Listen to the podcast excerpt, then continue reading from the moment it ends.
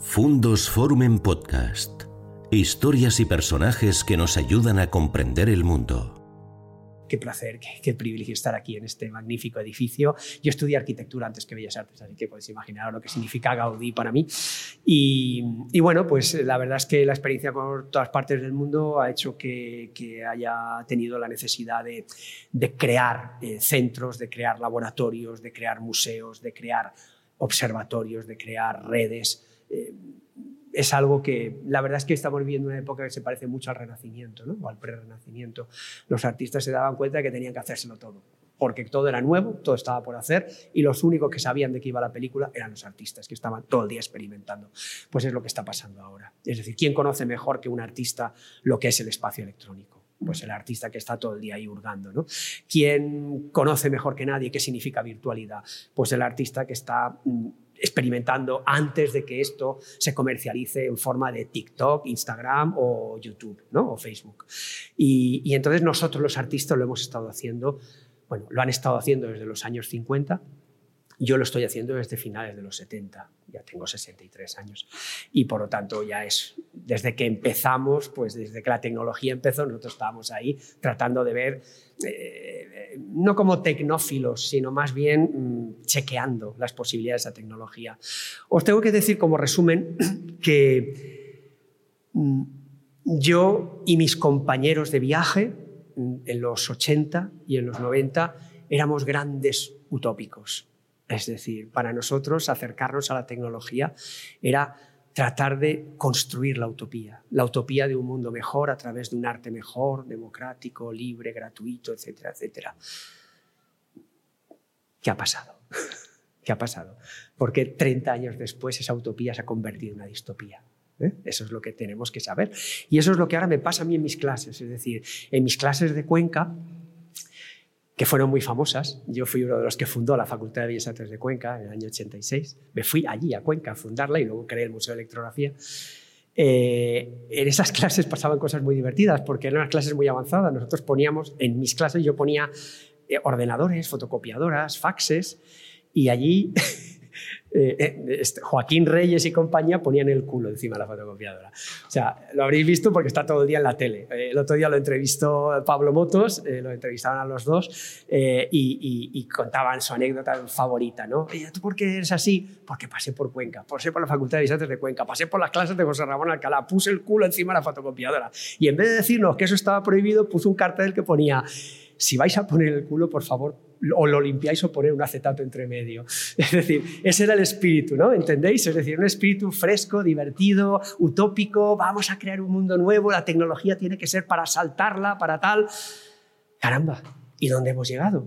es decir, hemos llegado a un lugar en donde la tecnología es terrorífica, en donde en vez de poder ver el mundo nos espían, en vez de poder entrar en todas partes perdemos la intimidad, en vez de poder acceder gratuitamente somos nosotros el, precio ¿eh? a pagar, ¿eh? por lo que parece que es mm, todo free, ¿eh? todo gratis. Algo está pasando, algo ha pasado, algo ha pasado que no nos gusta, que no nos gusta y que hay que reconducir. Por eso, cuando pasa todo esto, tenemos que estudiar por qué pasa y ver qué soluciones hay que tomar. Entonces, eh, nosotros siempre pensamos que el arte iba a ser digital y resultó que ningún museo tenía arte digital. Y es más, hoy que pocos museos exhiben arte digital. Bueno, pues ya tenemos ahí un primer problema. ¿no? Y en segundo lugar, eh, eh, algo habrá que arreglar, porque si el arte que explica el final del siglo XX y comienzos del XXI es el arte digital. ¿Por qué no está en los museos? Cuando el arte es la expresión de su tiempo. Entonces, algo está pasando, ¿no? Es decir, alguna cosa está sucediendo que los museos están resistiéndose a ser lo que tienen que ser. Un museo de arte de finales del siglo XX tiene que ser un museo donde el arte digital sea la estrella, porque es la que, es decir, hoy el arte o es digital o no es porque el artista o es un ser digital o no es un ser contemporáneo, ¿vale? Independientemente de su actitud frente a la tecnología, por supuesto. Yo siempre he defendido que el artista tiene que estar ojo a visor contra la tecnología, eh, eh, eh, asaltándola, yendo hacia otros lugares, hacia los que está destinada para ser comercializada. Pero algo está sucediendo. Entonces, de repente, de repente, 40 años después de este panorama, y sobre todo de este árido panorama en los museos de arte contemporáneo, explota mm, estalla la bomba de los NFTs. ¿vale? Y entonces, ¿qué, es un NFT? Es decir, ¿por qué de repente todo el mundo está ahí con el NFT? ¿no? Bueno, pues NFT es un token no fungible, una especie de vale no fungible, es decir, un activo digital encriptado. Es decir, se trata de un tipo especial de token criptográfico que representa algo único, y la palabra único es la clave. Por eso esta frase tan fea viene a decir, los tokens no fungibles no son, por tanto, intercambiables de forma idéntica. ¿Qué es esa frase? Esa frase quiere decir que el token es un archivo digital que se considera único y aunque tuviera una réplica, esa réplica no sería idéntica a la otra. ¿Queda claro? ¿Vale? Entonces, lo que tenemos que tener muy, muy claro es que el arte digital, eh, perdón, el NFT no es una clase de arte digital. ¿Vale? O sea, no es un tipo de arte digital. El NFT es una manera de comercializar y es una manera de identificar cualquier archivo digital. Todo arte digital, por definición, es un archivo digital. ¿Vale? Pero hay muchas otras cosas que no son arte, que también son archivos digitales y que también podrían ser NFTs. ¿Ok? O sea, vamos a ir clarificando esto. Entonces, ¿qué hace el NFT para realmente eh, garantizar que esto es único? Pues usar la cadena blockchain. Es decir, ¿qué es un blockchain? Un blockchain es una especie de notario digital. Es aquel que certifica que ese fichero es único respecto a los demás o a cualquier copia que haya podido hacerse. Es decir, el NFT es como un pedigrí, ¿vale? Es decir, es como, como un microchip que le ponemos a los perros para decir, este es su dueño, llame este teléfono, esta es su edad, esta es su raza y esta es su situación sanitaria. ¿De acuerdo? Entonces, eso es un NFT para un archivo digital. Entonces, eh, esa es la cadena blockchain. Eh, a través de esta cadena blockchain, con el NFT, lo que ocurre es que podemos transaccionar con él en el mercado. ¿Vale? Es decir, si yo quiero ir con un archivo digital y estoy en la nubecilla y en esa nubecilla quiero comercializar ese arte digital, ese fichero digital, pues lo puedo hacer a través de crear un NFT, ¿vale? O sea, de convertir ese arte digital, ese fichero digital, en un NFT, ¿vale? Pero para hacer eso hay que hacerlo a través de criptomonedas. Es decir, porque el mercado que me transacciona con esto es un mercado que ya piensa solo en lo digital y por lo tanto la moneda también es digital. No está legislado, por lo tanto ahí tenemos un campo brutal. De hecho, hay un país latinoamericano que ya ha dicho eh, no podemos seguir manteniendo una moneda física, se devalúa todos los meses respecto al dólar barbaridades y por lo tanto vamos a crear, es decir, que nuestra moneda sea una criptomoneda y a partir de ahí, como no hay mercado como tal regulado, pues vamos a poder funcionar. Ahora, eso sí, la gente va a tener que hacerlo digitalmente, ¿vale? Es decir, ahora nos estamos acostumbrando porque les viene mejor a los comercios que saques tu móvil con tu tarjeta Visa ¿eh? y la pongas encima del, datáfono que que saques moneditas. ¿vale? Pues acostumbrándonos a esto, tendremos que tener monedas digitales. ¿De acuerdo? Entonces, os cuento esto porque eh, no aporta nada, es verdad, no, no es una técnica ni es una manera de hacer arte, pero es una forma técnica de certificación de cualquier archivo digital. ¿Vale? Entonces, eh, al coleccionismo y al museo aportan mucho. A pesar de no ser algo específicamente nuevo arte digital, le aportan muchísimo. ¿Por qué le aportan muchísimo? Porque de hecho, gracias a la conversión de las obras y piezas de arte digital en NFTs, autores, coleccionistas, museos pueden por fin confiar en la distribución y exhibición del arte digital. Estos días aprovechando que mm, iba a venir aquí a enfrentarme a vosotros y eh, a responder preguntas, eh, he pensado, a ver cómo está el mundo respecto a los NFTs. Con lo cual he hecho una especie, bueno, yo he creado un NFT, ¿vale? Yo tengo algún NFT, o sea, una pieza digital que es el NFT. Eh, por tanto, conozco cómo se hace, Pero digo, voy a ver cómo lo explican. entonces encontré ciento y pico tutorials en YouTube que decían, ¿Quieres crear un NFT y venderlo eh, en 18 minutos? Ese es el que más me ha gustado, ¿no? Y entonces te lo explican. Y, es verdad que, es así de fácil. Es fácil y es difícil. Es decir, es fácil, pero mm, tú tienes que tener presente que en ese fácil proceso de tres o cuatro pasos vas a tener que crear una billetera digital para el NFT, ¿vale? O sea, el wallet, donde tenemos nuestros, ahora no tenemos nuestros mm, tickets eh, de entradas de, museos o de, tren o de billetes de tren, o tenemos la propia Visa, ¿no? Eso es el wallet, ¿no? La billetera digital. Entonces, si yo quiero crear un NFT, tengo que tener un wallet correspondiente a ello, ¿vale? Entonces, bueno, pues hay diferentes, te ofrecen diferentes y todos te dicen que en general todos dicen que es gratis. Pero, a ver, es gratis para crear un NFT, pero no para comercializarlo, ¿vale? Para comercializarlo, como mínimo, en estos momentos, a fecha de anoche, son 34 eh, dólares USA, ¿vale? Pero está en criptomonedas, 0,018 ¿eh? eh Ethereum, yo por poner una criptomoneda, Ethereum, ¿vale? Entonces, eh, tú tienes que hacer el cambio y tener moneda digital. Entonces, tú pones 34 dólares digitalmente en el wallet y la compañía que te va a gestionar eso te dice, muy bien, ya tiene usted 0,18 Ethereum y con esos 0,18 Ethereum ya puede usted tener su primer NFT dispuesto para ser comercializado. Como veis aquí, el NFT, al asociarse a una cadena blockchain, a un notario digital, eh, te permite identificar como un pedigrí que ese archivo es único y no hay otro igual que él. ¿Vale? Eso sí que es gratis. Aunque tú tienes que abrirte una cartera, aunque no pongas dinero, pero tienes una cartera, una billetera en wallet abierta con Ethereum preparados para, eh, digamos, comercializar. Pero no pagas nada. ¿Qué has conseguido? Que siguiendo todo el proceso, la, aplicación te va a preguntar, ¿vale? ¿Y esto quién es el, propietario? ¿Cuándo se compró? ¿Por cuánto se compró si se compró por dinero? Eh, ¿Cuántas copias hay de esto? ¿Es esta la única copia que existe o, tiene una numeración? Eh, si usted la sacara al mercado, ¿le pondría un precio? ¿Qué precio le pondría? ¿Vale? Todas esas preguntas, ¿para qué sirven? Para que ese fichero, a partir de ese momento, sea tu fichero. Es decir, tu obra de arte digital, que es, aunque es, virtual, es única. Y eso ¿Por qué pongo aquí muchos sí, los museos maravillosos por fin aplauden ¿eh? y los coleccionistas al final se atreven a comprar arte digital? Porque por primera vez se sienten seguros. Es decir, sienten que lo que están comprando es algo que está dentro de las condiciones por las que lo han comprado. Fijaros que este problema es antiguo, es el problema de la fotografía. Cuando surgió la fotografía o, mucho después el videoarte, cuando tú vendías una, un videoarte en una cajetilla de, grabar, una de grabadora, o vendías una fotografía impresa, claro, eh, eh, la fotografía, como era en papel, estaba firmada.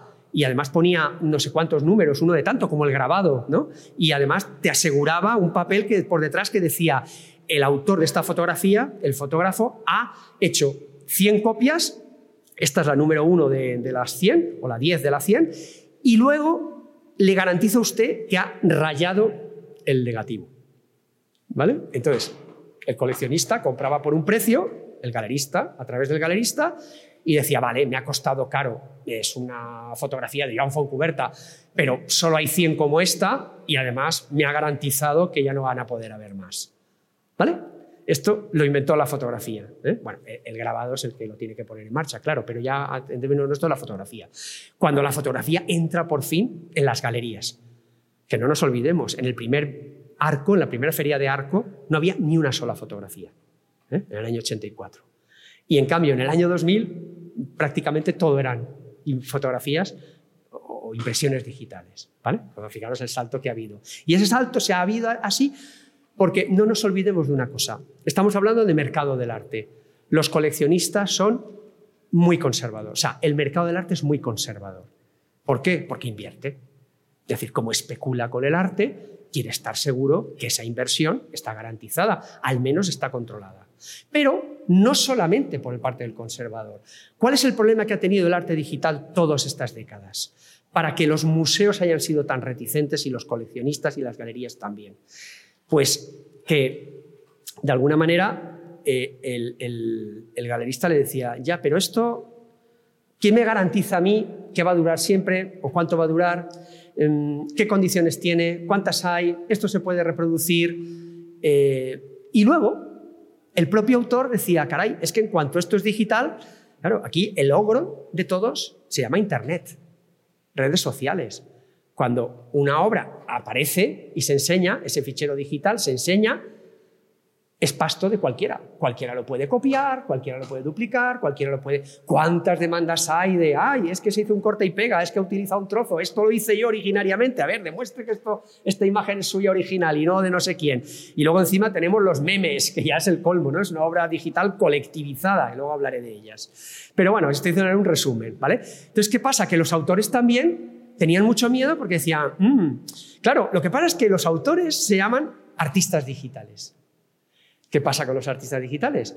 Mis amigos, mis colegas, en los años finales de los 80, principios de los 90, cuando hacíamos arte digital en la red, en las primeras redes, o cuando poníamos algo de NetArt, hacíamos NetArt, todos teníamos una máxima somos súper generosos, el mundo va a cambiar, el arte va a ser libre, gratuito, democrático y no nos importan los museos, abajo las instituciones artísticas, abajo las instituciones culturales, el arte se renueva y por fin está fresquito. Ah, qué precioso, qué mundo tan bonito. Y todos ahí, pim, pim, pim. Pero de repente, unas décadas después, esos jóvenes amigos míos y yo mismo nos hemos hecho mayores, hemos querido casarnos, tener hijos, hemos querido mm, vivir de esto y de repente algunos han dicho, caramba, todo el mundo me conoce. yo, soy Brian McKern, es decir, el uruguayo más famoso del NetArt y todo el mundo tiene una obra de Brian McKern de NetArt. ¿Y por qué yo no he ganado ni, una sola, ni un solo euro con esto? ¿Y por qué además yo no estoy en los museos? Entonces es fácil decirles, porque no quisiste. o sea, era tu problema. O sea, tú estabas encantado de no estar ahí porque era la contra. Ya, pero es que ahora se han dado cuenta de que si los museos se ponen las pilas, pues qué mejor garantizador de la calidad de una obra de arte que un museo. ¿No? O sea, si el MoMA de Nueva York o el Pompidou de París o el Reina Sofía dice, tengo una obra de Brian McKern de NetArt, en ese momento Brian McKern está en otra dimensión, juega en otra liga. Y entonces Brian McKern dice, va a ser que lo del museo no estaba tan mal. y entonces viene el problema, ¿no? Y el problema es ya, pero es que tu obra, vamos a ver, NetArt, si ya no existen. O sea, si el NetArt desapareció, ya no hay un link, ya se han perdido, ya no has seguido pagando la cuota en el servidor durante cada año, por lo tanto ya no tienes acceso, ya no tenemos nadie acceso a esas obras. Bueno, pues mm, vamos a tener que inventar algo. Ah, los NFTs. Ding dong, ¿vale? Con el NFT tengo garantías de que lo que yo quiera hacer con ello, eso va a estar ahí. Y los museos tienen la garantía de que yo les estoy vendiendo un NFT, es decir, un archivo digital con pedigrí. Yo tengo mm, críticas y tengo alabanzas para los museos del mundo mundial. ¿eh? Es decir, las reparto a pares iguales. Es decir, creo que siguen siendo unos cobardes los responsables de los museos de arte contemporáneo de todo el mundo, porque como no saben, prefieren obviarlo, ¿vale? Como no han hecho los deberes, ¿eh? mejor dejarlo pasar. Entonces, no puede ser, no puede ser, lo siento mucho, pero en el Museo de Arte Contemporáneo, que tiene obras del, finales del siglo XX principios del XXI, tiene que haber arte digital, por narices, porque ahora veréis todo el arte digital que podemos encontrarnos. Entonces, ¿qué pasa? Que eh, eh, ¿Cómo nos ponemos las pilas con esto? Bueno, pues mira, si los artistas digitales ya se han bajado del burro, ya han tenido su baño de realidad, ¿eh? y por lo tanto ya mm, entienden que el museo puede estar bien en determinadas condiciones, pues a lo mejor nos vamos a llegar a entender y a lo mejor resulta que al final vamos a poder hacer esto. Claro, pero ¿qué falta para hacer esto? Pues algo esencial, falta algo esencial, que se llama generar un relato. Es decir, el problema del arte digital es que aún es huérfano de relato. Y os pongo un ejemplo que enseguida lo entenderéis. Eh, cuando se hizo la gran exposición de Cézanne en el Thyssen de Madrid, a las 20 minutos de sacar las entradas se habían agotado para los tres meses de la exposición.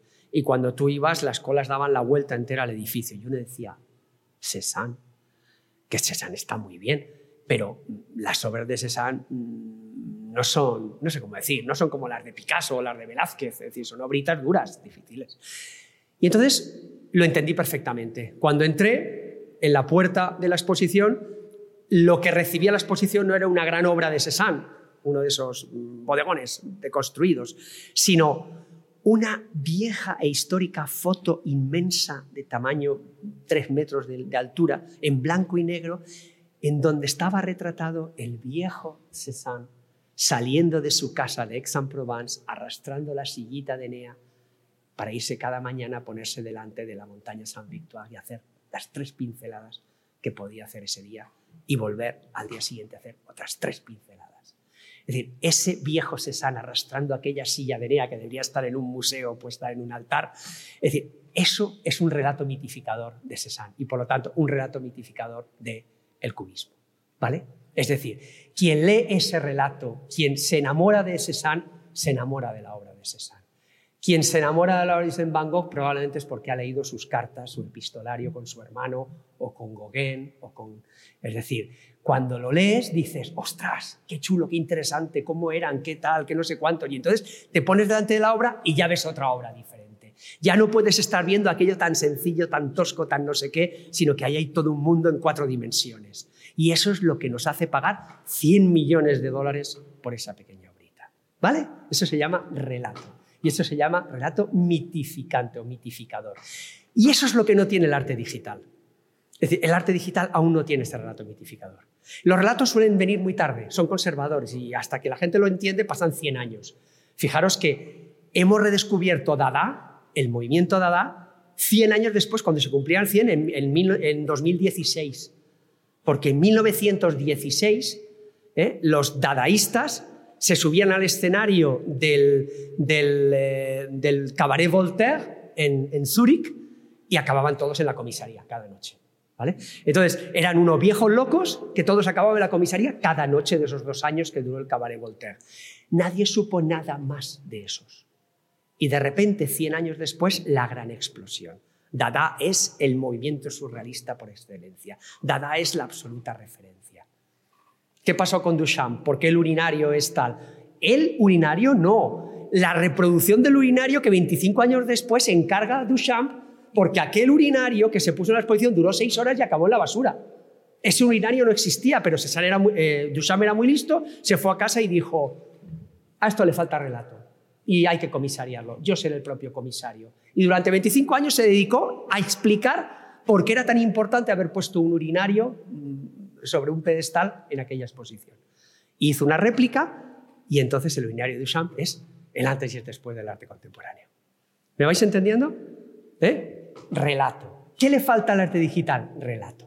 O sea, ¿qué le falta al arte digital? Que gente como yo, que lo ha vivido y que además se dedica a escribir, escriba lo fantástico que era en los años 70 tratar de hacer NetArt cuando no existía ni un navegador. ¿Vale? Y cuando había que enviarse las cosas por fax y el telefax, ¿no? Entonces, hacer ese relato es muy complicado. Pero una vez lo tienes hecho, has mitificado a sus obras y a sus autores. Y entonces es cuando el, el museo empieza a pensar, ¿y esto cómo se musealiza? Por eso, punto uno, cuidadín, cuidadín. No es lo mismo la digitalización para una musealización del arte que la musealización del arte digital. ¿Vale? Es decir, digitalizar obras de Picasso y meterlas en esta dinámica de hoy a Picasso hay que enseñarlo en las redes, en TikTok, en no sé qué, muy bien. Eso es digitalizar la museografía convencional, ¿vale? Eso ya hay muy maestros que para eso se dedican y cada museo tiene su banco de experimentos al respecto, su unidad didáctica ¿eh? de museografía. Entonces, ¿qué hacen? Hay que estar en TikTok, pues vamos a hacer, lo hemos hablado antes, ¿no? Es decir, que todos estamos tratando de hacer una historia del arte que entre en TikTok y que entre en Instagram y que ahora se convierten en pequeñas lecciones donde eh, buceamos entre nuestras colecciones y nos metemos por los, por los almacenes y abrimos peines y todo eso lo estamos contando en tiempo real, en pantalla vertical y lo vemos en, en, 500.000 personas del, del Museo del Prado, de TikTok del Museo del Prado, están cada día conectándose para ver qué nueva cosa están ellos mm, pergeñando allí entre los grandes cuadros que tienen en los almacenes. ¿vale? Eso es digitalizar el museo, ¿eh? el museo convencional. Pero eso no tiene nada que ver con musealizar el arte digital. ¿vale? El arte digital es el que nace digital, es el que puede llegar a ser físico, un objeto, pero puede llegar a serlo si es a capricho del autor, pero no ha nacido para ser objeto. Es decir, ha nacido para ser un archivo que fluye por las redes, que está aquí y allá, que reside en la nube, no me gusta decir esto porque en nube no hay, es decir, son data centers, que ahora hablaré de la importancia de los data centers. O sea, el data center es el armario físico donde llega la, foto que yo he hecho en mi móvil, porque yo la he hecho con la compañía Vodafone, que es quien contengo el móvil. Y Vodafone tiene su armario lleno de nuestras fotos en el data center Walhalla de Castellón. ¿Vale? Es así. Es decir, y esa obra está ahí residente, aunque yo la pueda estar viendo y mandándose la gente todo el rato en tiempo real, pero sale de Castellón, porque es donde fue a parar. ¿Vale? Pues se llama Walhalla, es muy bonito, porque el, creador del, data center de Castellón es enamorado de la ópera, entonces el Walhalla, ¿no? el lugar allí donde van a morir los dioses, ¿no? donde van a morir nuestros archivos digitales, ¿no? pero nunca mueren, están siempre vivos, pues ese es el, el data center. ¿no? Entonces, ese data center es la clave de todo, porque es el lugar que preserva, que nos asegura que esa información está ahí y realmente no está pululando por las nubes, ¿no? como nos quieren hacer creer. Es una metáfora, ¿eh? lo de la nubecilla. Vale, vamos a entendernos. Entonces, fijaros, para la gestión, eh, eh, estoy hablando de media art, o sea, porque media art es el conjunto de todo lo que es digital, de todo lo que es manifestación artística digital. O sea, el media art es el arte de los medios, ¿eh? es el arte que puede ser multimedia, robótica, inteligencia artificial, una gráfica digital, lo que sea. Por eso yo a partir de ahora, para generalizar, si no digo arte, digital, diré media art, ¿vale?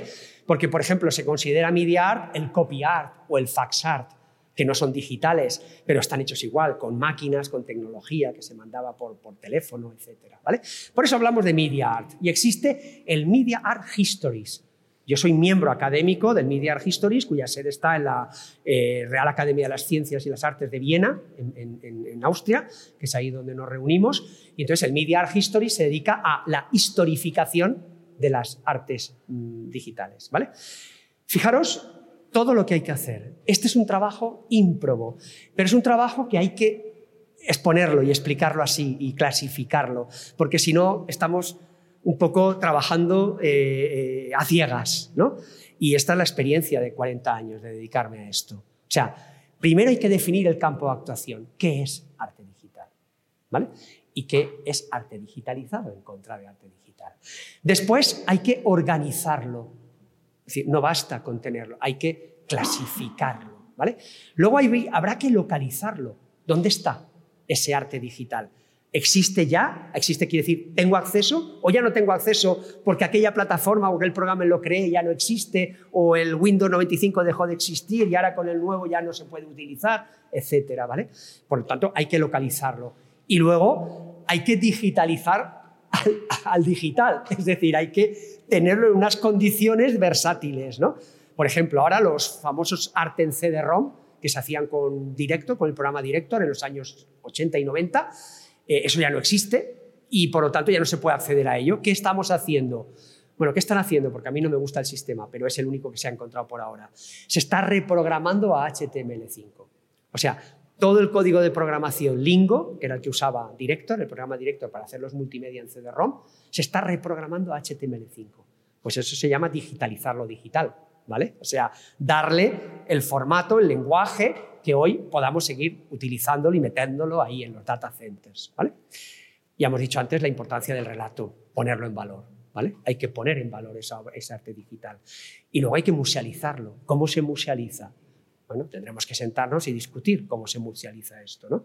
Yo he hecho una exposición recientemente que se llama Artistas y Máquinas, eh, Desarrollo en el origen del arte digital, que es una exposición que es la primera que trata de tener una tesis sobre los lenguajes que eh, dieron pie al arte digital, ¿no? que es el net art, el videoarte y el copy art. ¿vale? Entonces he hecho una selección de las obras más importantes y en el caso del net art ninguna de las obras que conformaron el inicio del NetArt existe ya.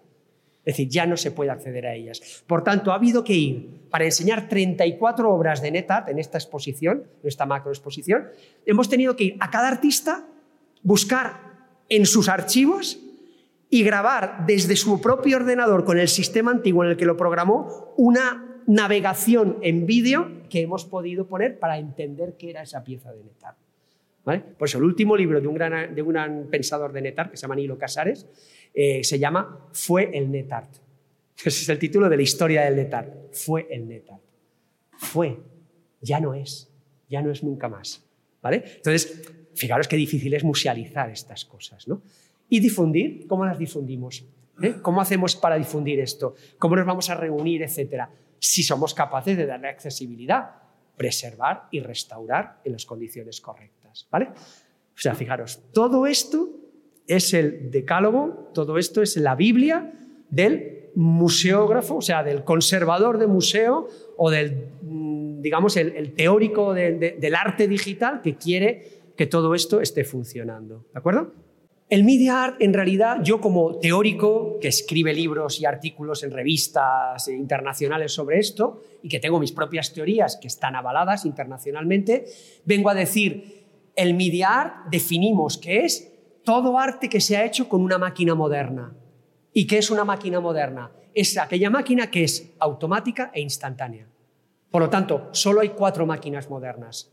La fotocopiadora instantánea, serográfica, la Polaroid y su Polacolor, o sea, el pack, ¿eh? que era instantáneo, el, soporte, la cámara de vídeo ¿eh? y el ordenador, la interfaz del ordenador para gráficos. Son las cuatro máquinas modernas. Estas cuatro máquinas del 59 la fotocopiadora, del 62 el graphic interface del, ordenador, del 63 la Polaroid, cuidado, la Polaroid es del 47, pero lo que lleva el pack instantáneo es el, Pola, el Polacolor Pack Film, que es del 63, ¿vale? Y la videocámara, la primera, la Sony 3400 Portapack, que es del 67.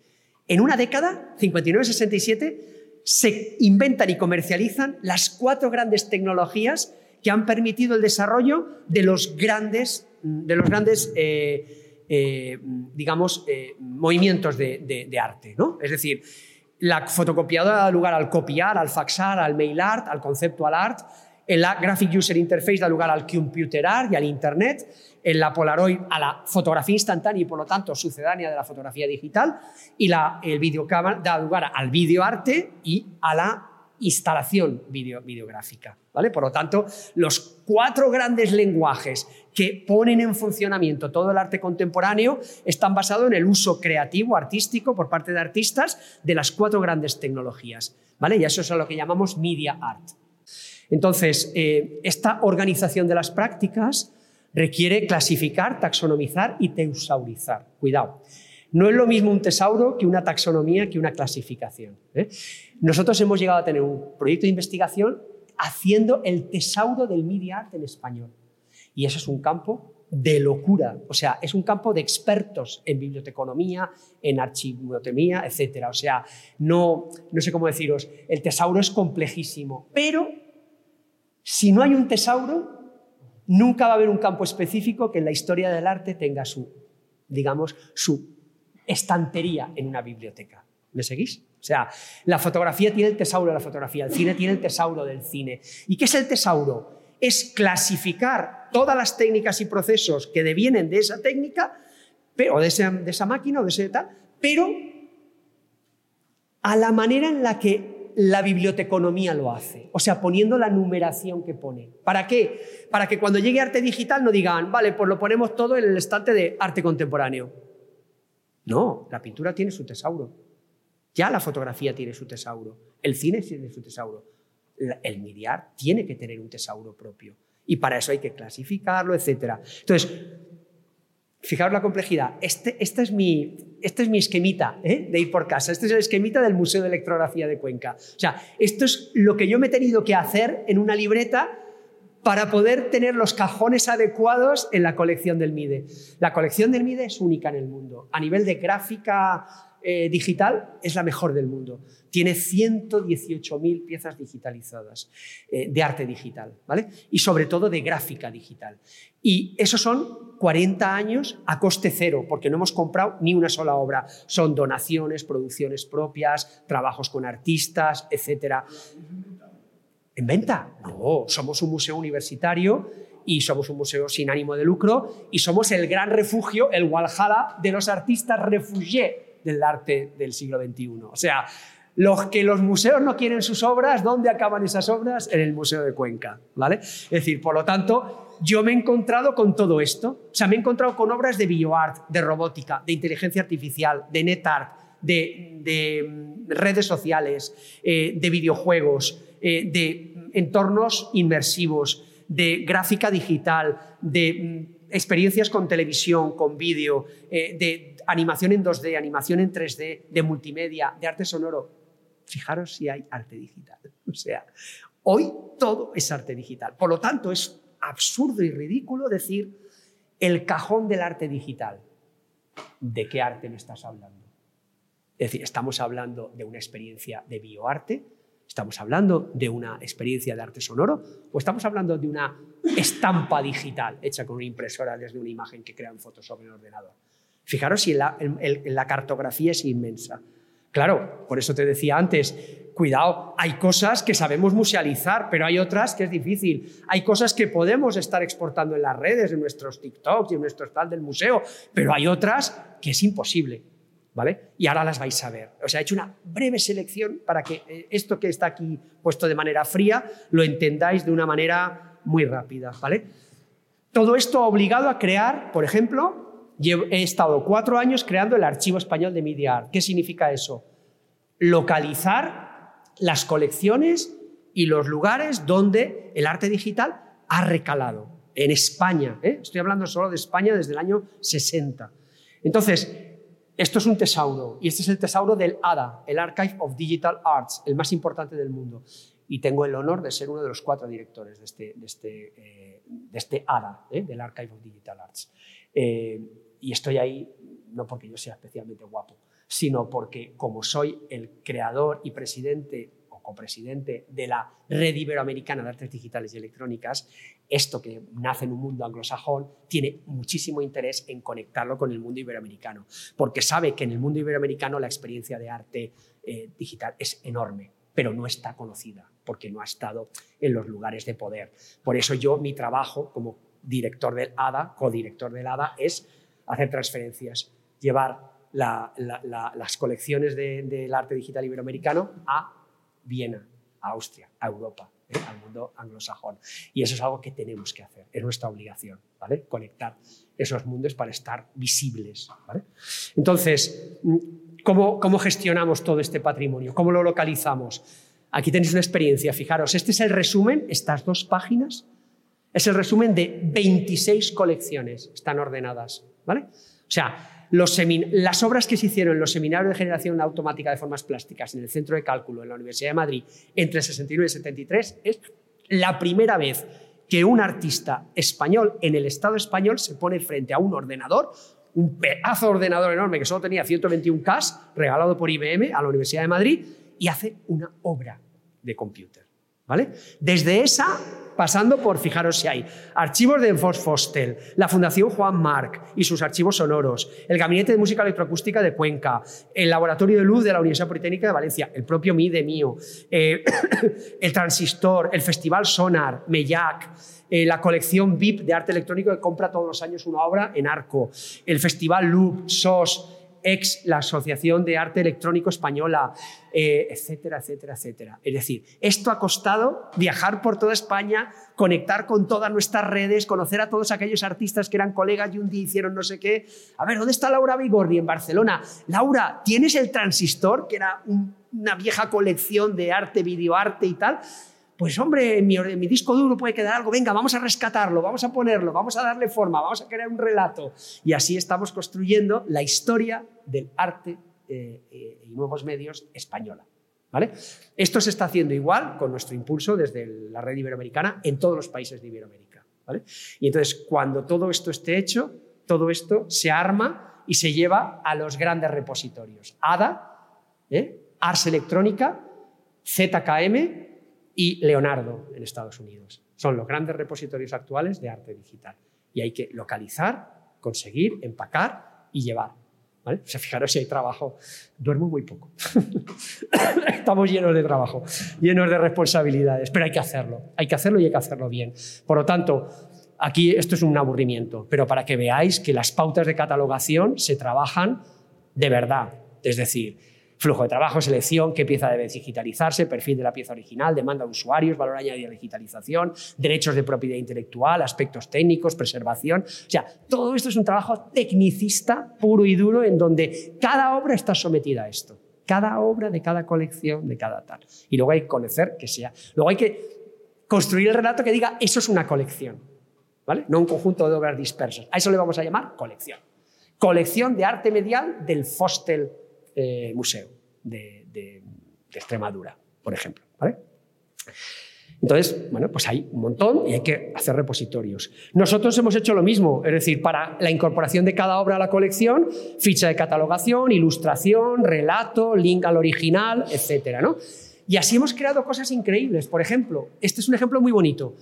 Conforme nosotros íbamos creando el AEMA, el Archivo Español de Mediar, pues contactábamos Etopía, oh, el gran centro de Etopía, o, esta que tenéis más cerca, el, laboral ¿no? de Gijón, Etopía Zaragoza, laboral de Gijón. Bueno, el, el, Medialab Prado que ha desaparecido ya, el Medialab de Madrid. A ver, vuestra colección de arte y nuevas tecnologías. ¿Colección? No tenemos colección. ¿Cómo que no tenéis colección? Pero si lleváis no sé cuántos años trabajando en esto. Ya, pero aquí ha habido experiencias. Ah, pues queremos esas experiencias. Porque esa experiencia es un archivo y ese archivo es una obra digital. ¿Vale? Por lo tanto, hay que convertir la experiencia, el proceso, puro proceso, en algo que se llama arte digital.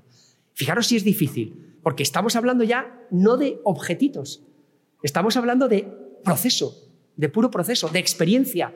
Ha habido una experiencia que ha sido no sé qué y se probó no sé cuántos y entonces nos reuníamos y hacíamos no sé qué. Vale, cuéntalo, formúlalo, busca fotos y vídeos y documentación audiovisual original de la época, lo ponemos todo en un documento, creamos un archivo y ya tenemos la obra digital que pertenece a aquel proceso del año tal en el, tal.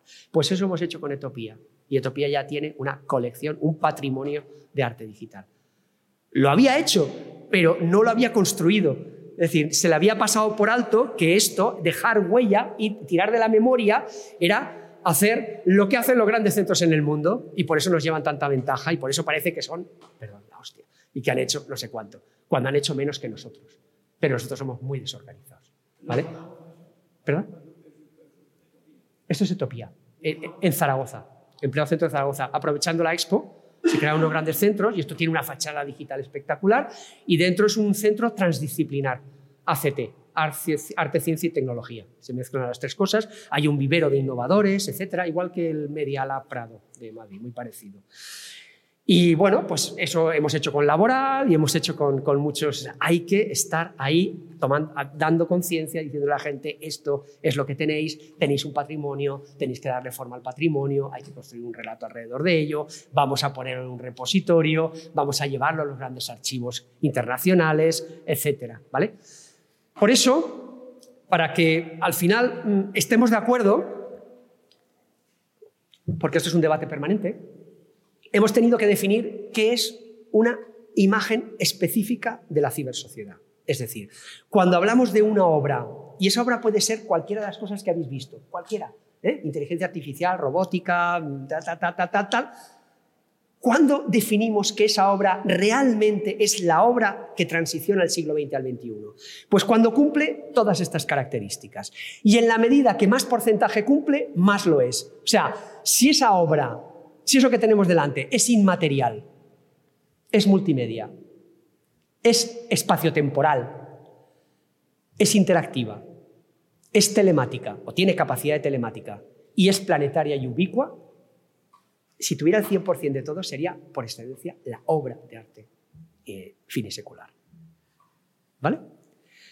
Hay unas que usan una, menos, más, hay un porcentaje mayor, menor, aquí y allá, algunas no cumplen una, cumplen otras, bueno, se van acercando a ser exponentes de. Igual que nosotros decimos, ¿cuál es la obra que desatasca el arte en el siglo XIX y lo convierte en la impresionista? ¿Y qué es una obra impresionista? Una obra que tiene que estar hecha en la calle, eh, pequeña, que se hacía eh, en óleo y que se tiraban trazos cortos y que... Y entonces, si suma, suma, suma, suma, es la obra impresionista por excelencia. Por lo tanto, la obra que desatasca y que inaugura el arte moderno. Pues estamos pensando en el arte digital. ¿Cuál es la obra digital por excelencia? Pues si tiene todas estas cosas, lo va a ser. ¿Vale? Y la obra actual, el artista actual, ¿qué le pasa? que quiere ser pintor o quiere ser escultor, porque esos son términos que no cambian, están ahí, pero quieren que cumpla todas estas cosas. Quiere ser inmaterial para poder subirla a las redes, quiere ser planetaria y ubicua para que la vean todo el mundo y la entienda todo el mundo a la vez, quiere poderse mover entre las redes, ¿eh? quiere tener una mezcla de sonido, imagen, movimiento, no sé qué tal y cual. Y conforme le va diciendo, me gustaría que fueras esto, y más guapa, y más alta, y más no sé qué, más digital va siendo. ¿Me vais entendiendo? Mucho trabajo por aquí. Esto es. Eh, entonces, claro, el ambiente y tal es, por un lado, la velocidad, que da como consecuencia accesibilidad a la información. Por otro lado, la ubicuidad, que nos permite eh, un mundo transparente, una cultura líquida. Por otra parte, la globalidad, o llamaríamos glocalidad en estos momentos, glocal, ¿eh? global local. Y, y entonces, en los objetivos actuales, pues, ¿qué es lo que tenemos como cultura? Renovar los imaginarios, fundamental, para hacer imágenes de hoy. Eh, construir nuevas metáforas, que sean las metáforas actuales, que tengan, que rindan correctamente, eh, crear nuevas narrativas, hoy se cuenta de otra manera, pensar en los hilos de Twitter, ¿vale? Y hay que diseñar la interfaz universal, es decir, esa interfaz que es igual para todas y que todos entendemos porque somos una cultura planetaria, ¿vale? Todo esto lo que consigue al final es un carácter transdisciplinar de las nuevas disciplinas, ¿vale? Entonces, ¿qué ha hecho todo esto? poner en crisis los paradigmas tradicionales. O sea, hoy ya no miramos igual, ya no entendemos igual qué es obra, qué es autor, qué es original o qué es imagen. ¿Vale? La obra ya es otra cosa. El autor a veces es una máquina o un algoritmo.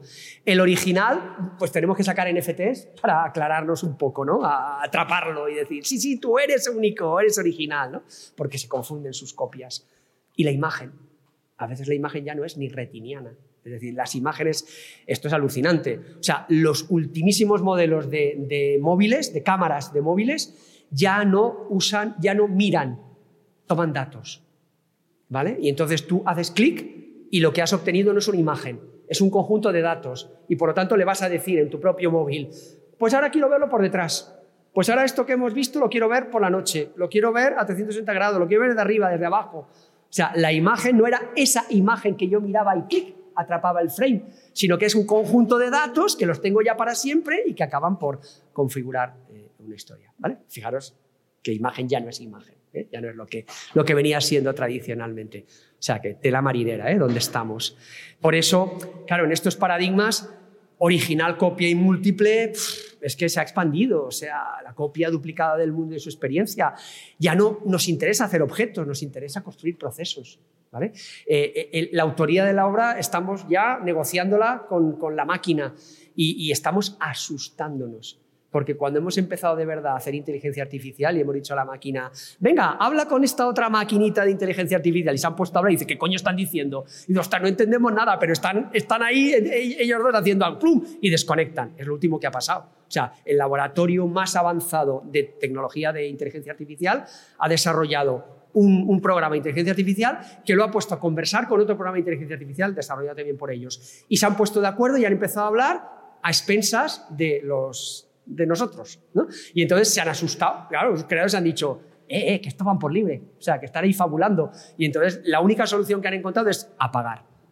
Entonces, eso ha pasado ya dos veces en estos últimos meses.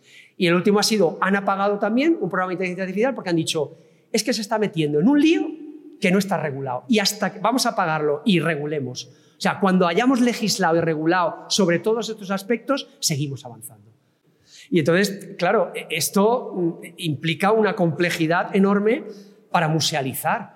¿Cómo musealizamos todo esto? Es decir, es, eh, tenemos unos retos, no quiero aburriros, ¿vale? Además llevo ya mucho rato. Eh, producción de objetos, atendemos a los procesos en vez de a los objetos, de la manualidad hemos pasado a la tecnologización, eh, necesidad de una perspectiva histórica, etc. ¿no?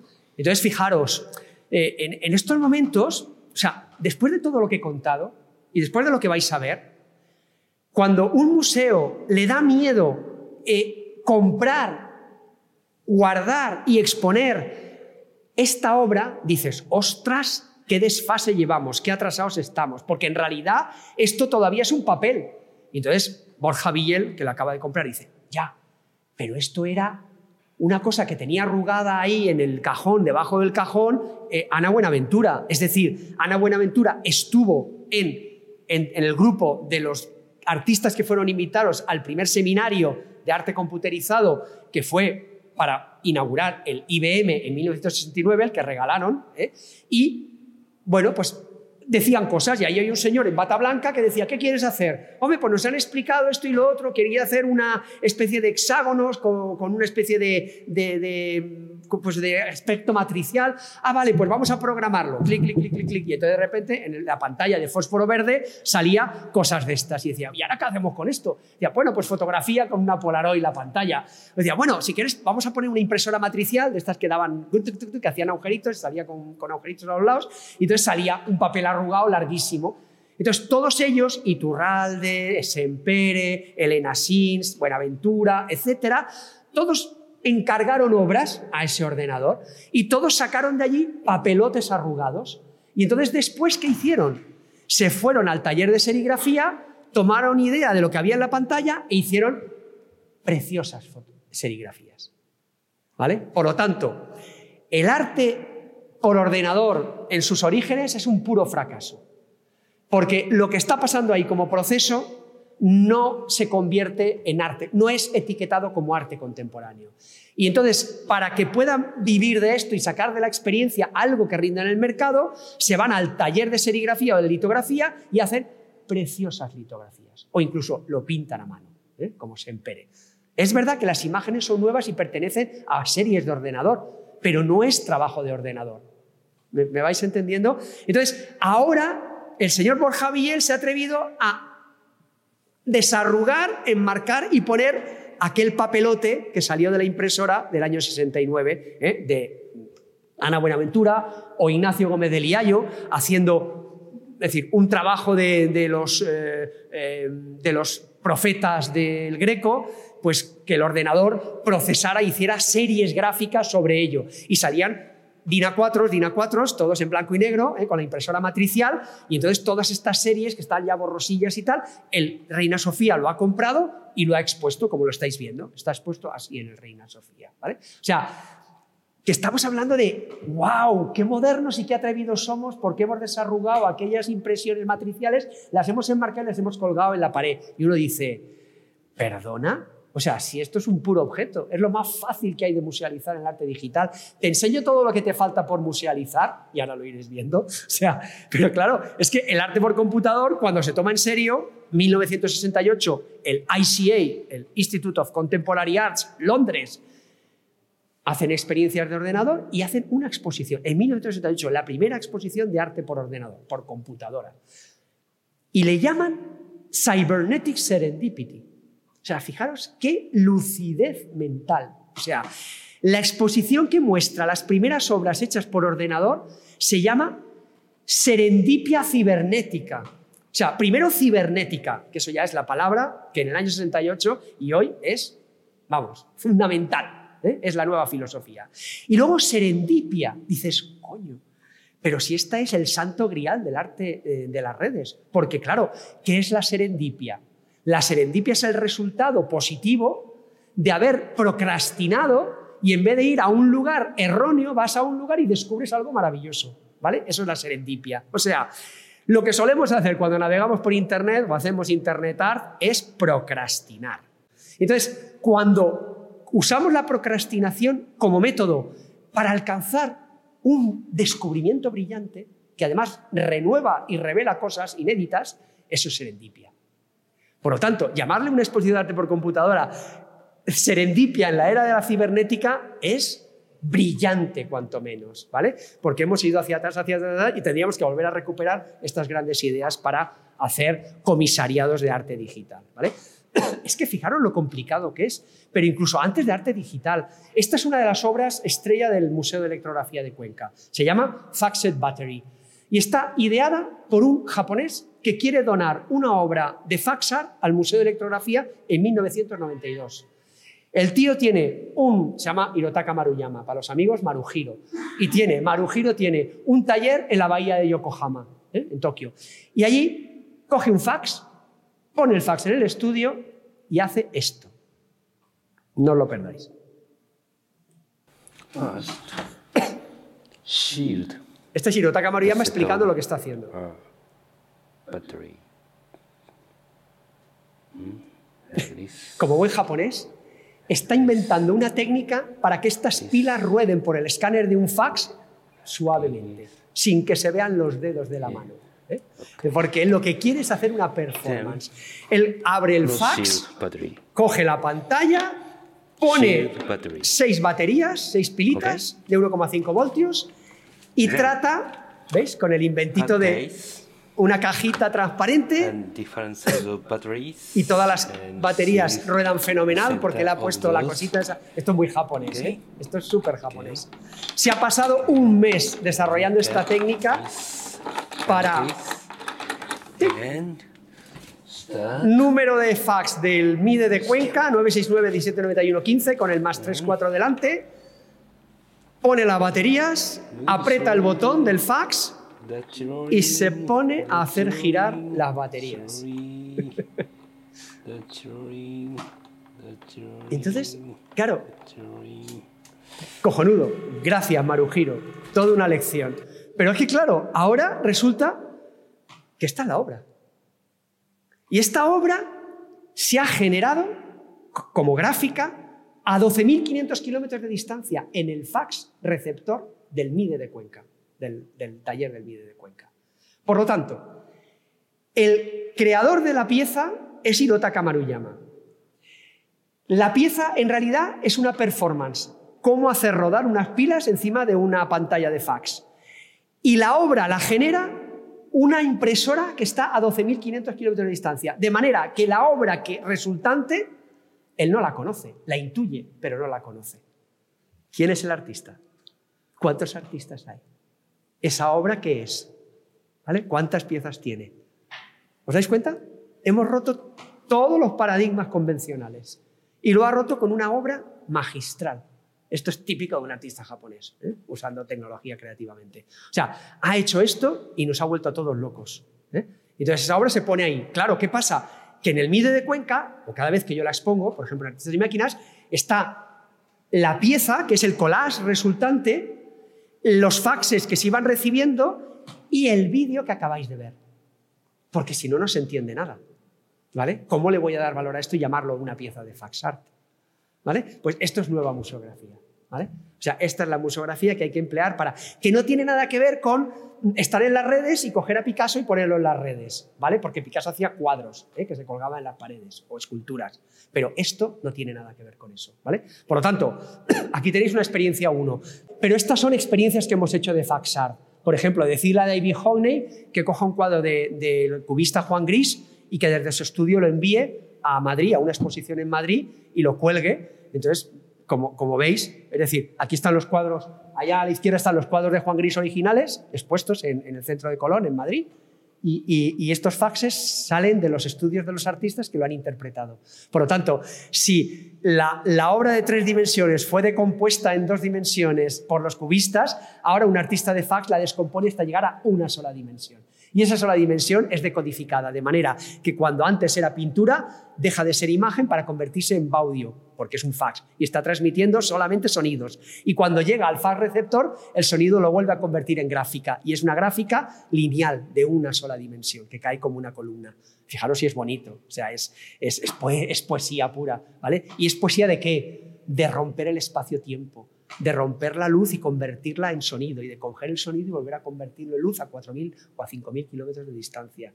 Eso es lo que el arte está haciendo hoy en día. Y esa es la magia. Y eso es lo que hay que saber contar. Porque si tú lo sabes contar y lo sabes musealizar, evidentemente la gente flipa.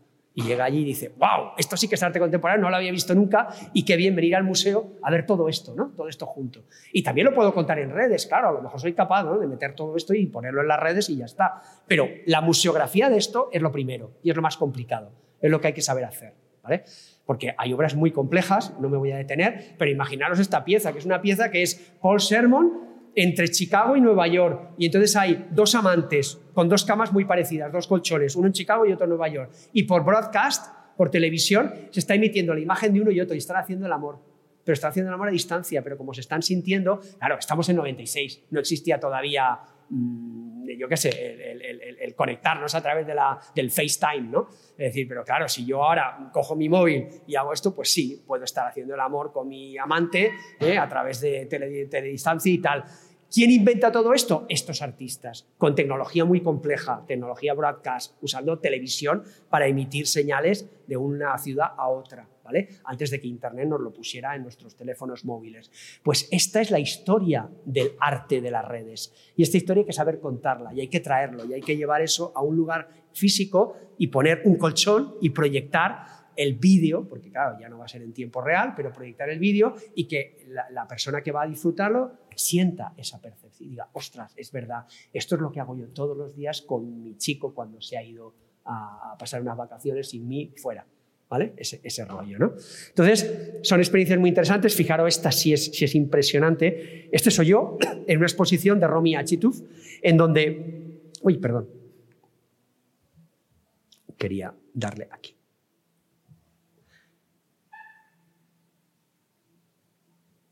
No ha hecho nada. Ahora.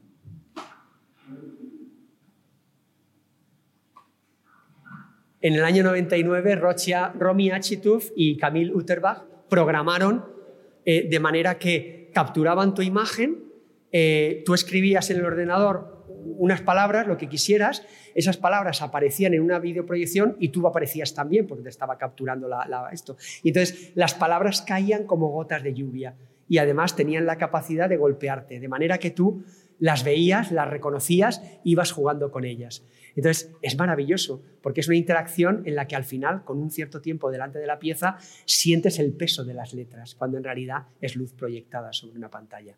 Pero como te mezclan a ti y a las palabras, y como los dos están jugando y tú estás jugando con las palabras, empiezas a entender que la materialidad es lo que hoy sentimos, ¿no? de, de simbiosis entre real y virtual.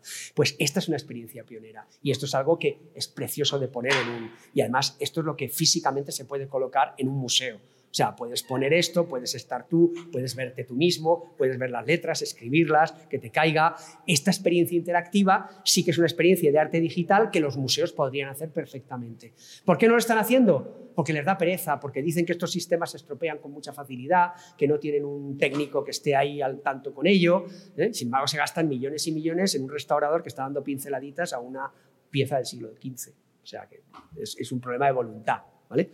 Entonces, claro, hay piezas, pues eso, muy complejas, no me voy a enrollar, pero estas piezas hacen que tú dibujas un pez y el pez aparece en la pantalla y como veis tú juegas con el pez y el pez se mueve y si el pez se encuentra con otro pez que es más grande se lo come, ¿eh? etcétera, etcétera. Y todo esto es programación, se llama bioprogramming, ¿no? que, lo, que lo inventaron Krista Sommer y lo hagan Miñono. Entonces programan algoritmos que hacen que el comportamiento de los seres vivos esté en la pantalla comportando digitalmente igual. Y luego, por ejemplo, podemos hacer esto y en un museo se podría hacer, pero esto es las últimas experiencias del, arte digital, que, se hace en, grupo, en colectivo y trata de resolver problemas. Fijaros qué problema más bonito. Os pongo el vídeo, es muy cortito, eh, se llama Piano Stairs y, fueron llamados para solucionar un problema que ahora vais a escuchar y si no lo entendéis yo lo traduzco. Una boca de metro, problema, la escalera mecánica se estropea constantemente y la gente no quiere usar la escalera manual y siempre se queja de que la escalera mecánica está estropeada. Entonces dicen, ¿habría alguna manera de hacer que la gente prefiriera usar la escalera manual andando que subiendo mecánicamente? Y estos artistas inventan una solución. Dice, vamos a crear una interacción y en esa interacción vamos a convertir la escalera en un piano entonces, con una sencilla eh, eh, microchip sencillito, pues que vale dos, euros, dos dólares apenas,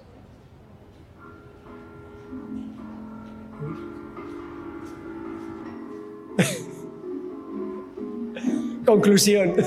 Al final nadie usaba la escalera mecánica, todos querían hacer música subiendo y bajando las escaleras.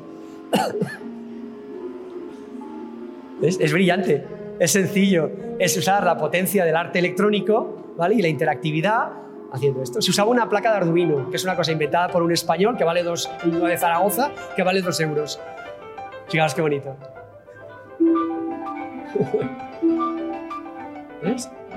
El arte como poesía para el mundo, ¿no? El arte para transformar. No, no, no el mundo, a nosotros, ¿no?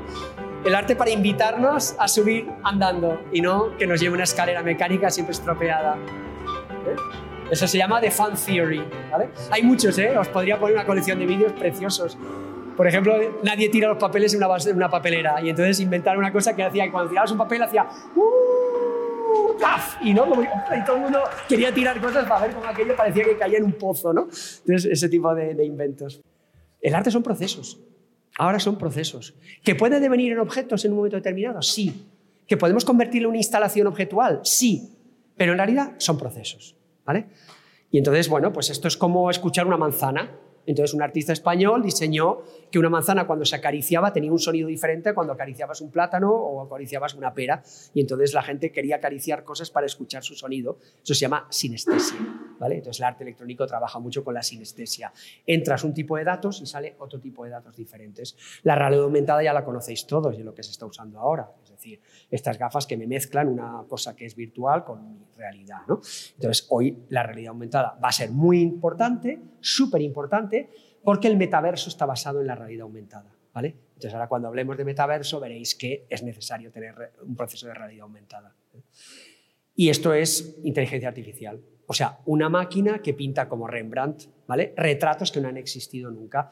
Porque los retratos son, mm, digamos, en la máquina se interioriza cómo es la anatomía de un retrato. Entonces a la máquina le dice, pinta un señor joven de treinta y tantos años, que sea alto, no sé qué, tal y cual. Y la máquina reconoce cómo construir en 3D la anatomía. Y luego le dice, y además a la manera de Rembrandt. La clave de que la inteligencia artificial aún no está totalmente desarrollada es porque no ha alcanzado el nivel fundamental del artista, que es imaginar un mundo no existente. O sea, el algoritmo aprende y por tanto, por ahora el algoritmo es un gran estudiante, es un gran alumno aventajado que sabe pintar a Rembrandt si le enseñas cómo pinta Rembrandt. Y que sabe pintar Rembrandt, aunque sea de otra cosa, pero no sabe inventarse un sistema diferente, no sabe inventarse un estilo distinto. Hasta ahora no lo ha podido inventar. Estamos camino de ello, pero no se ha conseguido todavía. ¿Vale? Entonces, ese concepto de innovar, de inventar, de imaginar, no lo tiene la inteligencia artificial. A la inteligencia artificial le puedes educar en lo que quieras y le puedes decir que se comporte como nosotros sabemos que se comportan las cosas, pero no como algo que no conocemos. Por eso es tan importante el arte. Aquí hay un, este es muy bonito, es un cómic español que se llama Gatas y que está hecho todo por inteligencia artificial, pero basado en decorados de una Madrid futurista, es decir, de la ciudad de Madrid futurista, en donde una serie de abuelas se reúnen para hacer no sé qué y acaban peleándose y hacen una historia. Y esto ya es un algoritmo, no sé si lo conocéis, el DAL.e, si alguien está metido en esto, el Daily Mini es un, es un algoritmo que eh, Google ha regalado eh, de manera que lo puedes usar gratuitamente. Entonces, eh, tengo muchísimos alumnos, muchísimos estudiantes de Bellas Artes, ellas y ellos, haciendo, eh, eh, o sea, dándole al, al, programita este inteligencia artificial y que haga retratos. Entonces, por ejemplo, dice, pues quiero que me hagas un retrato del enfado. Entonces dibújame a alguien enfadado, o dibújame a alguien emocionado, o dibújame a alguien, mmm, eh, yo qué sé, aquí interpretando la felicidad, o a la derecha, el melancolía. No, no es fortuito, no puede ser fortuito. Deviene de contrastar experiencias. Se le ha dicho, la felicidad es algo que provoca que el ser humano en sus rasgos faciales mueva tal, tal, tal y tal músculo, tal y tal y tal tendón. De manera que entonces, cuando yo le digo al, al programa de inteligencia artificial, hazme un retrato con alguien que sienta felicidad, va a empezar a construir y a detectar los músculos faciales y a mover esos músculos tal y como en la anatomía nosotros movemos los músculos para cuando estamos felices. ¿Vale? O sea, no es fortuito, es la consecuencia de poner en práctica la experiencia de la anatomía. ¿Vale? Es que además, los que sabemos, los que hemos empezado desde el principio a, hacer 3D y teníamos que hacer retratos en 3D, eh, eh, tuvimos que aprender a, usar eh, los, los ¿cómo se llaman? Los, los vectores, todo el problema de vectores, y saber que los músculos se mueven por vectores. De manera que nosotros íbamos uniendo curvas de Bézier y las curvas de Bercier son las que hacen que eh, cada, cada musculito se va a mover en la red que hemos creado de 3D tal y como se mueve el músculo originario. Y entonces eso nos hizo evolucionar mucho en, en retratar en 3D. Nos costó tres décadas, pero al final ya hacíamos cosas muy interesantes ¿no? en 3D. Y entonces ahora le hemos metido eso a los algoritmos y le hemos dicho a los algoritmos que lo hagan como nosotros hemos aprendido a hacerlo durante tres décadas, ¿vale? Y lo están haciendo. ¿vale? Por eso os decía, fijaros, es que el método científico se basa en la observación, el método revelado en la fe, pero el artístico se basa en la intuición y en la imaginación. Entonces nosotros tenemos un sistema propio, específico. O sea, nosotros innovamos, inventamos el mundo a través de la imaginación y la intuición, no de la observación o no de la fe. ¿vale? Por eso el arte es especial, ¿eh? es, es específico suyo. En fin, hay una serie de experiencias, de, no me quiero meter con esto, pero es arte de redes, etcétera, y los memes, ¿vale? O sea, qué difícil es musealizar la memética. El meme es, mm, digamos, el cadáver exquisito de los surrealistas, ¿vale? Cuando le cogía un gran lienzo y se le decía, ahora yo pinto un trozo, y ahora vengo yo y pinto otro trozo, y ahora vengo yo y pinto otro trozo. ¿Qué se hace en las redes? Se mete una imagen, en este caso divertida o curiosa, ¿no? Aquella de la famosa eh, eh, la reina Sofía que se enfadó porque le estaban haciendo una foto, se enfadó la, la, la otra reina. Y, y entonces, pues eso en plan divertido, la gente empieza a ponerlo y la gente empieza a añadir cosas, añadir cosas, entonces va pasando por las redes y entonces al final es el famoso meme del enfado de la reina Leticia ¿eh? frente a la reina eh, Sofía, ¿no? Porque está, entonces es una cosa divertida y cómica, pero en la que ha participado una colectividad ¿eh? que de forma espontánea ha ido añadiendo un trozo de arte sobre, ese, sobre ese arte. Entonces, ¿cómo musealizas esto? Es muy complejo de musealizar. En redes siempre. En redes, o si proyectas algo, tiene que ser en streaming. Eh, si tienes algo, es tirar de banco de datos o en tiempo real absorber cosas que están pasando en la red. Pero siempre se llama community practices, o sea, prácticas de las comunidades, ¿vale? Comunidades virtuales. Y entonces, pues tienes, en fin, aquí hay una serie de artistas que se dedican a esto. Se llama Online Network Arts, ¿vale? O sea, el arte de las redes sociales online. Entonces se usa Facebook, Instagram, TikTok y los artistas tiran mano de lo que está pasando en tiempo real en estas redes. ¿Dónde acabamos? En metaverso, obviamente, ¿vale? Es decir, eh, necesitamos una arquitectura conceptual que nos coloque a todos en esa forma eh, aumentada de presentar la realidad. Es decir, la mezcla de la realidad y la ficción. ¿Cómo lo hacemos? Nosotros ya lo estamos haciendo, porque cuando muchas personas acomplejadas se ponen filtros y en tiempo real están emitiendo vídeos en donde ellos están, no son ellos reales, sino que son, pero en tiempo real.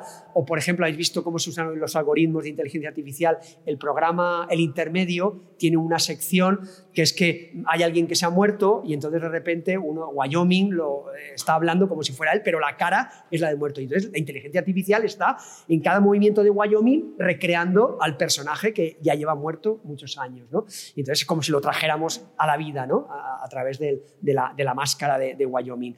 Pues esto necesita un metaverso, o sea, necesita una ágora virtual, un lugar de encuentro. ¿Cuál es el problema? Hay dos grandes problemas. Yo los cuento rápidamente. Los dos grandes problemas que hacen que Metaverso todavía no esté comercializado. Uno, que funciona con criptoeconomía. ¿Vale? Y por lo tanto, eh, lo vieron clarísimo y se iban a lanzar y de repente en el boom de las criptomonedas, crash, se fueron a la mierda, la gente invirtió, se ha ido, han perdido un mogollón de pasta porque se han, en fin, es una autoequilibrio del sistema ¿no? económico. Pero cuando vuelva el sistema otra vez a repuntar y las criptomonedas y la criptoeconomía sea una práctica habitual, entonces podrá funcionar metaverso, porque todo el funcionamiento de metaverso está basado en la comercialización digital. Ese es el primer problema. Y el segundo problema, también muy grave, es la falta de regulación. ¿Por qué? Porque metaverso, ¿sabéis cómo funciona? Metaverso funciona reconstruyendo el planeta entero tal y como lo hace Google Earth con sus cochecitos que van sacando cada trozo del, planeta. Es decir, nosotros con nuestras gafas de realidad aumentada nos moveremos captando nuestra intimidad y nuestro, nuestra, nuestro entorno y lo iremos fundiendo con el entorno del programa. De manera que irán sucediendo cosas en donde se mezcla mi entorno y mi yo real con todo lo que es ficticio. ¿Qué pasa? Que ahí estamos expuestos. Es decir, ¿quién nos regula? ¿Quién regula nuestra integridad, nuestros derechos, nuestro tal? Entonces, como no ha salido la legislación que lo esté regulando, Metaverso no, no, se atreve a estar poniéndose en funcionamiento, porque implica que tú le estás regalando, en este caso a Facebook, al señor Zuckerberg, le estás regalando toda tu intimidad, que tú la estás capturando con tus cámaras. Es decir, yo estoy en el baño, estoy haciendo pis, ¿eh? entonces estamos captando, pero en realidad estoy proyectando otra historia y esa historia se está mezclando. Claro, eso es muy, muy peligroso porque en realidad la imagen mía haciendo pis en mi baño con algo que está sucediendo pertenece al señor Facebook y está en el data center de, Alaska. Entonces el metaverso, además, afortunadamente para todos nosotros ha tenido un problema, y es que la imagen que querían proyectar es ridícula. Es decir, todos han dicho, ah, ¿y estos vamos a ser nosotros? O sea, el ver este muñecote, feote, esto es... Lo, o sea, como que no me interesa, ¿no? Entonces todo el mundo se ha reído. de hecho, cuando lo presentaron, las acciones de Facebook cayeron a lo bestia, pero a lo bestia, al día siguiente. Porque los inversores dijeron, ah, ¿es en esto en lo que estamos poniendo miles de millones? No queremos ponerlo en esto. O sea, se anticipó, ¿vale? Con tres problemas graves. La imagen que tenía que dar, la legislación y la falta de una criptoeconomía, ¿vale? ¿Entendéis? Ese es el problema. Pero ahí está Metaverso.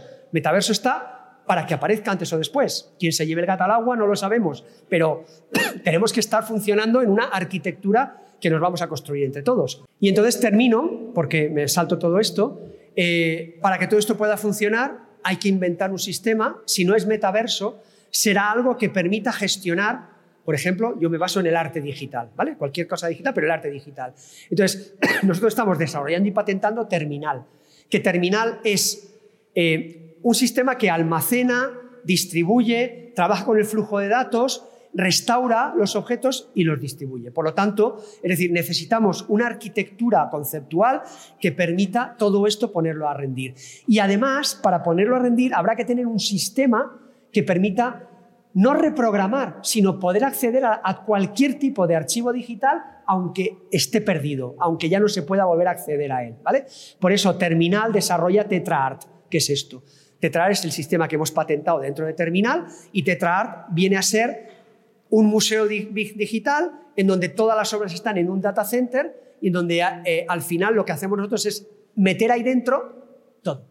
Es decir, si yo para ver una obra de CD-ROM del año 99 que está hecha con multimedia en el programa Director y programado en Lingo, necesito un programa anterior a Mac iOS 9.0 porque el 10.0 ya, no, eh, eh, ya no sabe programar el Lingo. Entonces, ¿qué hacemos nosotros?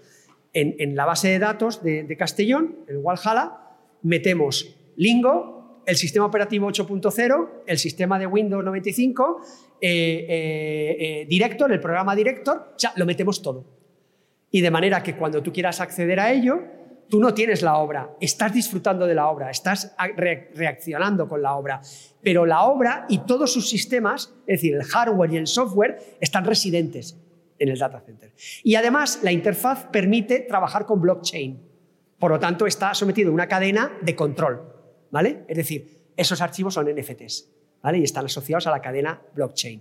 Y eso que permite que un museo puede decir, vale, el Museo Reina Sofía, voy a hacer una colección de arte digital. Muy bien esa colección de arte digital la vamos a poner en el data center, en, TetraArt.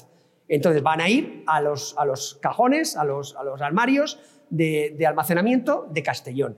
Y van a estar ahí. Y yo, cuando quiera que hacer una exposición, llamo a un comisario y le digo, mira, vas a tener acceso a todas estas obras a través de TetraArt. Entonces accede a TetraArt, construye la exposición genera una cadena blockchain para que diga, estas son las obras originales que van a constituir la exposición. Usted va a poder acceder a ellas pagando un euro o durante tres meses gratis con una contraseña que le voy a dar o como sea, como el museo quiera hacerlo. Y de esa manera TetraArt te va a permitir que cualquiera pueda disfrutar de esa exposición comisariada por alguien que ha accedido a los datos que tiene el Museo Reina Sofía en TetraArt y hecha en la interfaz que quieras. ¿vale? Eso es lo que nosotros hemos desarrollado hablando con los de los museos, con los comisarios, con los artistas, etc. Entonces, trabajamos ya no con un data center concreto, trabajamos con la Federación de Data Centers, que hoy en día se ha formado y se llama Aire Networks. ¿vale? Entonces, Aire Networks está en España y pasa el cable de fibra óptica por, por Talavera de la Reina, ahí tiene un hub Ahí Max Zuckerberg acaba de meter mil millones de dólares para desarrollar contenidos de, metaverso, del metaverso suyo. Y, y, entonces, pues bueno, es decir, ahí estamos trabajando nosotros metiendo contenidos y siendo Tetrart en este modelo de nube privada, que ya no accede a la red abierta de lo que era Internet, sino que es peer-to-peer, es decir, del usuario final a la obra original, ¿vale? Teniendo la cadena blockchain que garantiza y certifica que eso no se desmanda, que está bajo la normativa del propio artista. En fin, perdonar el rollo. Gracias por escuchar Fundos Forum en podcast. Tenemos muchas más historias y personajes que descubrir juntos.